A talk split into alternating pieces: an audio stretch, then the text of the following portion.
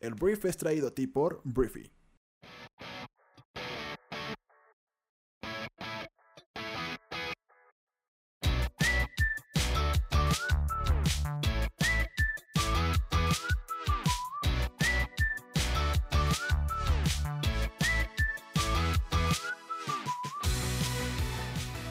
Muy buenos días, bienvenidos a esto que es El Brief. Es el programa en el cual puedes conocer las noticias más importantes del mundo en cuestión de minutos. Yo soy tu anfitrión Arturo Salazar y este programa nace de la necesidad de conectarnos con otras personas, de que cuentes con la información para construir una conversación en cualquier lugar y acerca de cualquier tema. Este programa es para gente que ama tener suerte, la que es capaz de ver las oportunidades porque tiene el conocimiento necesario para aprovechar hasta los aparentes fracasos de la vida. Bienvenidos, comenzamos con esto que es el Brief.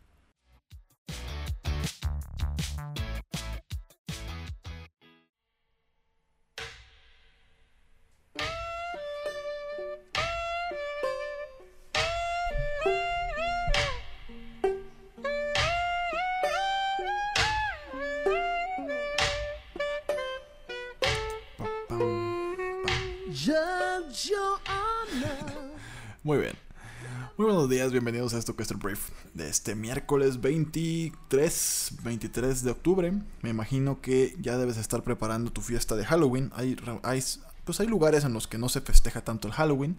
Hay lugares en donde se festeja muy seriamente Monterrey, este, que tienen muchas fiestas, tienen no solamente la fiesta el fin de semana del Halloween, sino una antes, una después, o sea, le meten mucho dinero este, y esfuerzo a tener un buen disfraz, ¿no?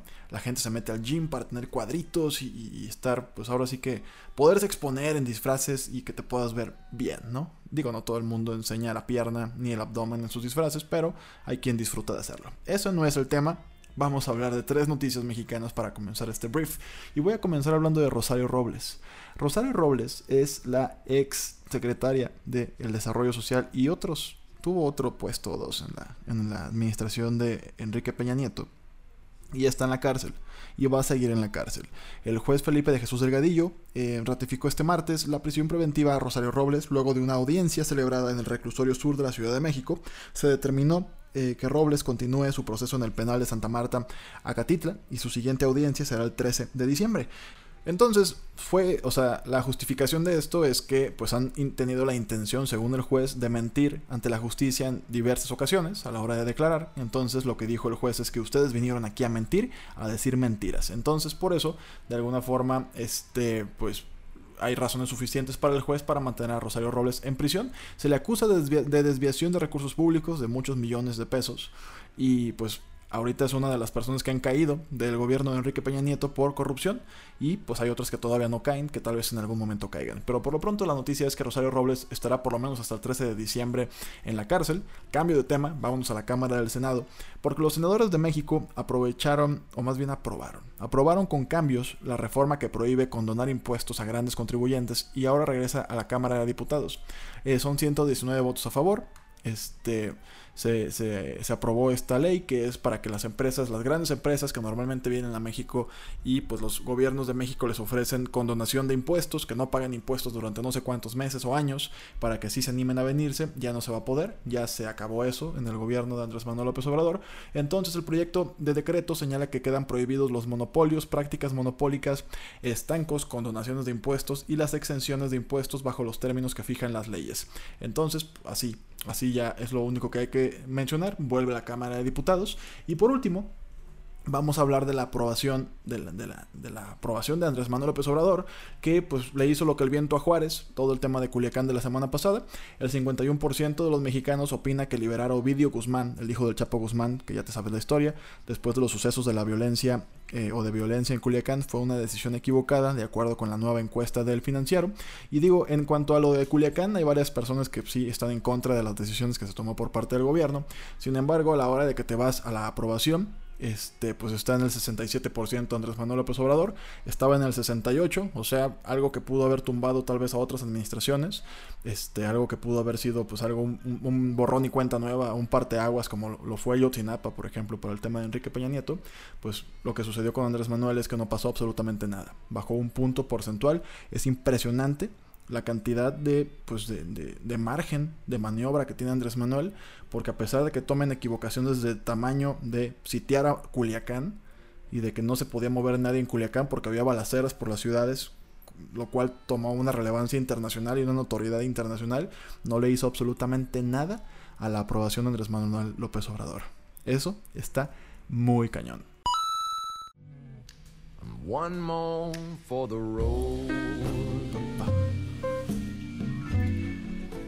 Muy bien, vamos a hablar de WhatsApp porque hay una noticia interesante acerca de uno de los medios de comunicación más importantes del mundo hoy en día, porque al parecer ya no van a poder añadirte a ningún grupo de WhatsApp sin tu permiso. De repente tú estás ahí navegando o de repente te llega una notificación y de grupo de tercero B, o grupo de química, o grupo de tal unidad de negocio o el viaje de no sé cuál.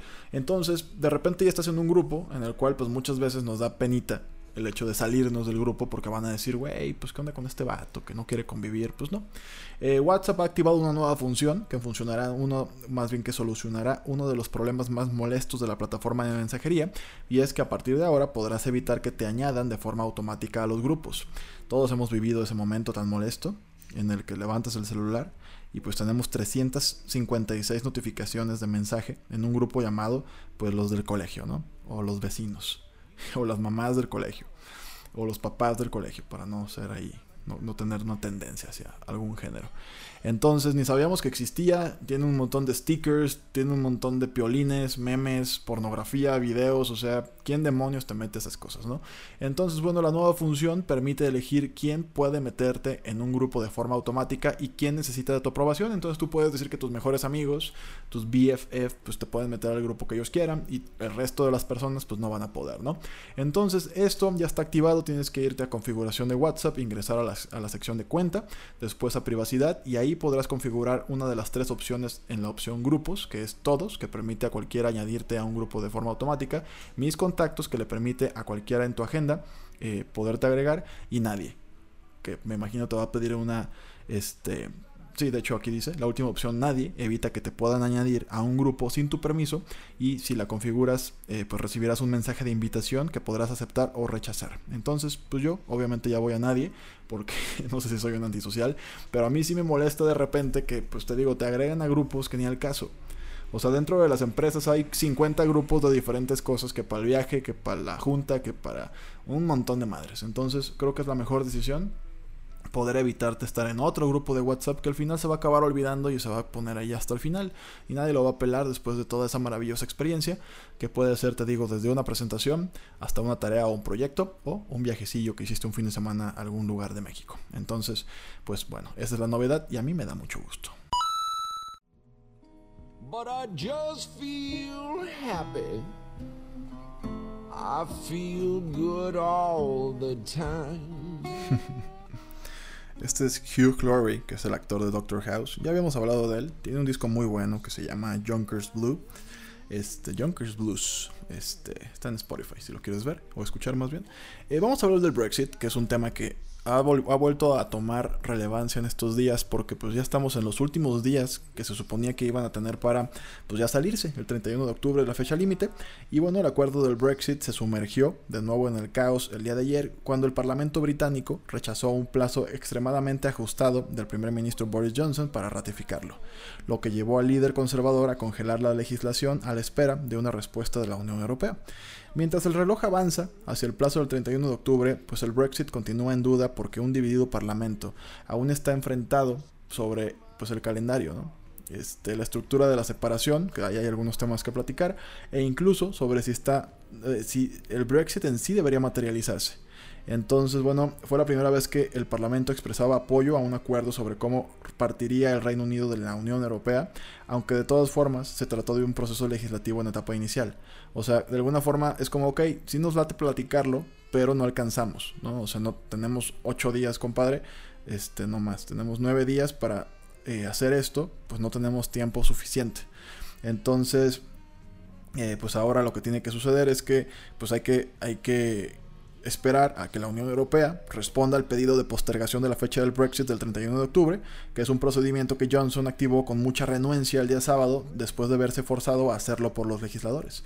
Entonces, la Unión Europea tiene que aceptar, si la Unión Europea no acepta, el, la Unión, digo, el Reino Unido se sale sin acuerdo el 31 de octubre. Yo creo que pues iban a aceptar para que esto sea de alguna forma un poquito más civilizado, la separación, el divorcio, pero pues por lo pronto eh, te digo, se rechaza esto, postergan la decisión y pues al parecer por lo menos hay una voluntad por parte del Parlamento de platicar acerca de lo que Boris Johnson fue a negociar con la Unión Europea a Bruselas. Y a partir de aquí es todo incierto. Y bueno, este, vamos a hablar de, de WeWork, porque el espacio de coworking, no sé, si es el, no sé si es el más grande del mundo, pero yo creo que sí es el más popular. Ha sufrido, la verdad, que un mes muy, muy malo. O sea, de estar intentando salir a la bolsa en Nueva York, creo que estar valuado en 40 mil millones de dólares. De repente tuvieron problemas de liquidez, de repente ya estaban valuándose en 8 mil millones de dólares, que es la quinta parte de lo que había estado originalmente y después ahora están pidiendo un rescate financiero porque no hay lana, entonces ahí te va lo que está sucediendo. Eh, no les ha estado gustando a los consejeros, a los inversionistas, pues el trabajo del cofundador de WeWork que se llama Adam Newman. Y el día de ayer decidieron pues, este, pues ya, separarlo de la empresa y le pagaron pues 1.7 mil millones de dólares para que se separara de la empresa. Según los informes, WeWork este, pues aceptó un acuerdo de rescate con un pago generoso para el controvertido cofundador Adam Newman y el acuerdo hará que el actual inversionista, que es la firma japonesa SoftBank, compre miles de millones de dólares en acciones de WeWork, incluidos casi mil millones de Newman. Entonces, el acuerdo que también incluye 5 mil millones en financiamiento de deuda le da a SoftBank el control de la compañía. Sigue el colapso de los planes de WeWork para recaudar dinero a través de los mercados bursátiles. Todavía no se ha podido concretar que salgan a, bolsa en Wall Street. Pero bueno, el Wall Street Journal informó por primera vez los términos del plan de rescate y se dice que valora a WeWork en alrededor de 8 mil millones de dólares, que es un fuerte descenso de los casi 50 mil millones que SoftBank estimó cuando invirtió en WeWork anteriormente. Entonces, pues no sé si esto es una pésima noticia para SoftBank, porque en aquel momento, pues si le invirtió, pues lo evaluó, o sea, le costó más, pues las acciones que le, invirtió, pues el dinero que invirtió le, le, regresó menos acciones en aquel momento, pero ahora, pues si ya vale 8 mil millones y, y, WeWork le mete dinero, pues me imagino se podrá hacer ahora del control de la compañía. Entonces te digo, WeWork ha tenido tiempos complicados, eh, para al parecer este, este pacto está sellado, lo cual te digo le va a poner a SoftBank pues toda la responsabilidad y también todo el privilegio de controlar la compañía, va a poner gente en el consejo de su, de su, pues, de su confianza y veremos si pueden solucionar eh, y pues devolverle rumbo tan escalado y tan rápido que tenía WeWork y en algún momento tal vez sacarlo a la bolsa en Nueva York. Por lo pronto, el fundador, el cofundador de la empresa Adam, perdón, Newman sale de la empresa, tiene un payout de 1.7 mil millones de dólares, nada mal. Este, y SoftBank, la firma japonesa de inversión, pues va a tomar el control de la compañía. Hablemos de Justin Trudeau en Canadá, el primer ministro canadiense, porque bueno, eh, Trudeau ganó las elecciones en Canadá. Ayer fue, se oficializó todo esto, pero pierde la mayoría y el voto popular y ahí te va la historia. Según los resultados provisionales, el Partido Liberal de Trudeau obtendrá 156 de los 338 diputados de la Cámara Baja del Parlamento, que son 14 menos de los necesarios para gobernar sin el apoyo de otros grupos políticos. En las elecciones del año 2015 los liberales obtuvieron 184 escaños, y por su parte el Partido Conservador logró 122 diputados frente a los 99 del año 2015, es un, es un avance considerable. Por detrás han quedado solamente el soberanista bloque quebequés, con 32 diputados, el Socialdemócrata Nuevo Partido Demócrata con 24, el Partido Verde, que ya también tiene Partido Verde, con 3, y un independiente que también quedó en el Congreso. Entonces, el gran vencedor de la noche ha sido el separatista BQ, que ha pasado de 10 a 32 diputados, y bueno, a final de cuentas, el sistema electoral canadiense, basado en un sufragio directo, en el que los votantes de cada una de las 338 circunscripciones del país eligen un único diputado para la Cámara Baja del Parlamento, lo que supone que solo cuentan los votos obtenidos por el candidato ganador y esto ha favorecido a Trudeau. El, el resultado supone que Trudeau tendrá que buscar apoyos puntuales de los partidos de la oposición para sacar adelante sus propuestas legislativas, ya que en Canadá no existe, eh, no existe tradición de gobiernos de coalición una circunstancia que nunca se ha producido en el país a nivel federal. O sea, ya tienes que tener de ley el apoyo de otro partido que no es el tuyo para poder pues, gobernar literalmente. Entonces, bueno, este Trudeau extendió su mano a las provincias de Quebec y Alberta, donde el partido eh, liberal perdió una parte sustancial del apoyo popular, como diciendo, güey, pues échame la mano por acá. Este, pues no sé qué pasó, compadres. El tema es que, bueno, eh, Trudeau va a ver con los partidos de oposición con cuál se alía, aunque no formalmente, pues con cuál medio se guiña el ojo para lograr esa mayoría que les permita pasar reformas y tener un gobierno pues más o menos tranquilo y esa es la noticia. Justin Trudeau vuelve, este, a pesar de todos los desmadres que tuvo, porque tuvo un chisme, bueno, no es un chisme, tuvo un escándalo muy fuerte cuando sacaron fotografías de él cuando se, se disfrazó de afroamericano, que se pintó literalmente la cara de negro, lo cual pues ofendió a muchas comunidades y a muchas personas en el mundo, cuando Justin Trudeau había tenido como esta imagen intachable del político guapo, del político con gran capacidad de expresarse, del político que fue contemporáneo Barack Obama y que juntos eran como los líderes del mundo libre, ahora con Trump como que no, no, combinan tanto pues, pero el tema es que Trudeau tuvo una campaña muy complicada y al final logró sacar la, la pues el primer, la, la permanencia pues en su cargo como primer ministro. Y a partir de aquí veremos si, te digo, el tema ya interno canadiense, si logran tener este, pues, alianzas positivas y poder gobernar a su favor. Es tiempo de hablar de Chile, porque bueno, hay un nuevo toque de queda que se decretó para la noche del día de ayer en diferentes ciudades de Chile y es el cuarto consecutivo en Santiago, Valparaíso y Concepción, según informaron el día de ayer las autoridades de los diferentes cuerpos de las Fuerzas Armadas. Y bueno, la medida excepcional regirá en toda la región metropolitana a la que pertenece la capital chilena entre las 8 de la noche y a las 5 de la mañana de la hora local hay toque de queda. En el caso de la vecina Valparaíso también se establece la restricción en toda la región y en este caso eh, entre las 6 de la tarde y las 5 y media de la mañana. Entonces, bueno, este, el epicentro está en Plaza Italia. En Santiago de Chile miles de manifestantes comenzaron a llegar a la Plaza Italia, que es el epicentro de la manifestación de la capital, que durante las primeras horas de la mañana permaneció tranquila el día de ayer, pero luego se volvió a hacer un desmadre. Entonces, todos, eh, con el paso de las, de las horas, los manifestantes se fueron llenando en la zona, fuertemente custodiada por militares. Y bueno, además de los que decidieron congregarse en la plaza, que una gran columna de personas avanzó caminando por la avenida Bernardo Higgins para confluir perdón, con lo que ya se encontraban ahí. ¿no? Entonces, bueno, está complicado lo que está pasando en Chile, está complicado en varias ciudades, hay cuatro muertos en manos de militares, lo cual obviamente hace pues es, una desgracia pues que la fuerza pública se use para asesinar ciudadanos que se están protestando. Este, las protestas se han vuelto pues muy violentas y pues ahorita ya no hay tanta claridad acerca de qué se pide. Todo empezó por un aumento en el precio del metro, pero ahorita ya estamos en un punto en el que, te digo, es parecido a lo de Hong Kong, ¿no? Algo despierta a la gente y a partir de ahí se empiezan a exigir y exigir más cosas, pero todo gira principalmente alrededor de la desigualdad en Chile en Chile, según la, eh, la última edición del informe del Panorama Social de América Latina, elaborado por el, el, CEPAL, que es la Comisión Económica para América Latina y el Caribe, el 1% más adinerado del país se quedó con el 26.5% de la riqueza en el año 2017, mientras que el 50% de los hogares de menos ingresos accedió solamente al 2.1% de la riqueza neta del país. Entonces, este, por otra parte, el sueldo mínimo en Chile es de 301 mil pesos, que son más o menos 423 dólares, mientras que, según el Instituto Nacional de Estadísticas de Chile, la mitad de los trabajadores en ese país recibe un sueldo igual o inferior a 400 mil pesos, que son 562 dólares al mes. Entonces, este, pues con esto, los manifestantes alegaban pues, que un alza en el pasaje del metro es inconcebible, y eso, esa desigualdad fue lo que prendió todo lo demás y empezó pues, a salir por muchas aristas ¿no? Ha habido diferentes reformas en diferentes aspectos en Chile, pero ninguna ha logrado de alguna forma cumplir con las expectativas de la población. Entonces esto ya es un tema de, pues que la gente, ya lo dije, 50% de la población tiene apenas el 2.1% de la riqueza neta del país. Que ahí es cuando yo pienso, güey, en México si se dan cuenta, o sea, si la gente empieza a notar estos mismos datos, pues nos va a sublevar también México, ¿sabes? Porque vivimos en condiciones similares o peores, no tengo el dato fresco. Pero el tema es que Chile está protestando por lo desigual que es. A pesar de todo lo, lo bueno que se había hablado de Chile, Chile ahorita está dándose cuenta de que las cosas no deberían ser como son. Y que la buena imagen que tenía el país hacia afuera es simplemente el espejismo de una sociedad que, pues sí, muy bonito todo. Santiago de Chile es una ciudad muy padre, muy moderna, muy fregona, pero pues por dentro tiene una población pobre, desigual, que pues tiene esperanza en los gobiernos, que participan mucho en la democracia, pero que no está viendo resultados. Entonces, esto es el grito de hambre de un pueblo que necesita más para poder vivir dignamente.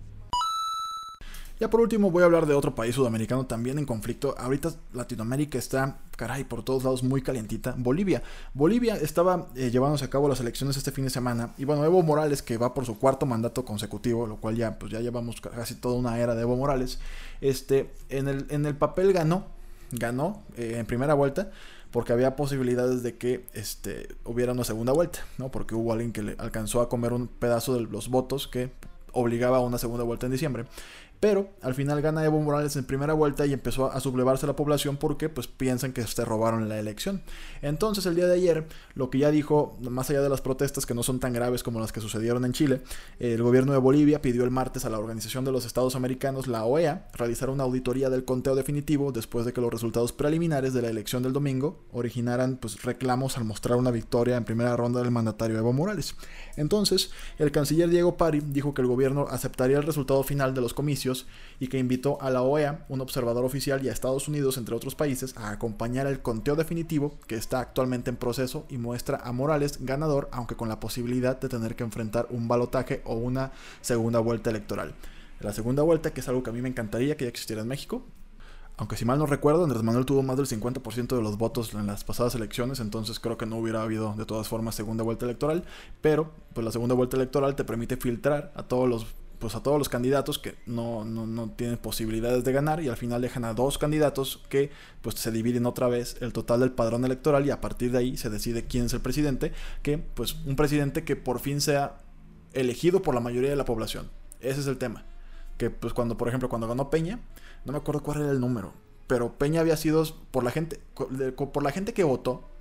Si agarrabas el porcentaje de la gente que votó y además el porcentaje de los votos que tuvo Peña Nieto, creo que tenía una cantidad como del 18% de la población del país había votado por él realmente. Y eso no es representativo. Y por eso de repente hay tanto malestar.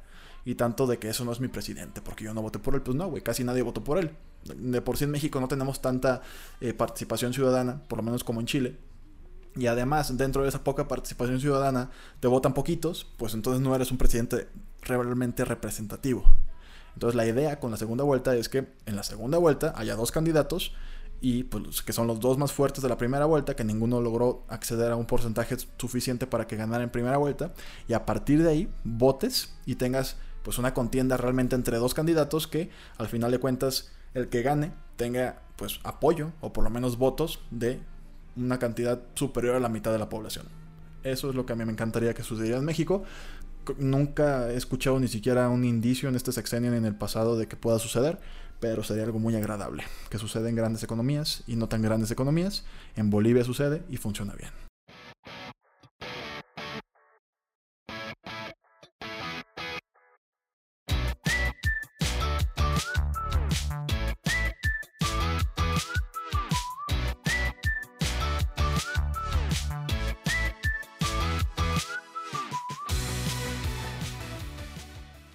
Muy bien, esta fue la conversación del mundo para este día. Espero que te haya gustado y que le genere muchísimo valor a todo lo que hagas el día de hoy. Recuerda que puedes compartir este programa con tus amigos y familiares porque nos ayudas a impulsar la inteligencia colectiva de este planeta. Entonces, gracias por estar aquí. Yo soy Arturo y nos escuchamos el día de mañana. Un fuerte abrazo. Adiós.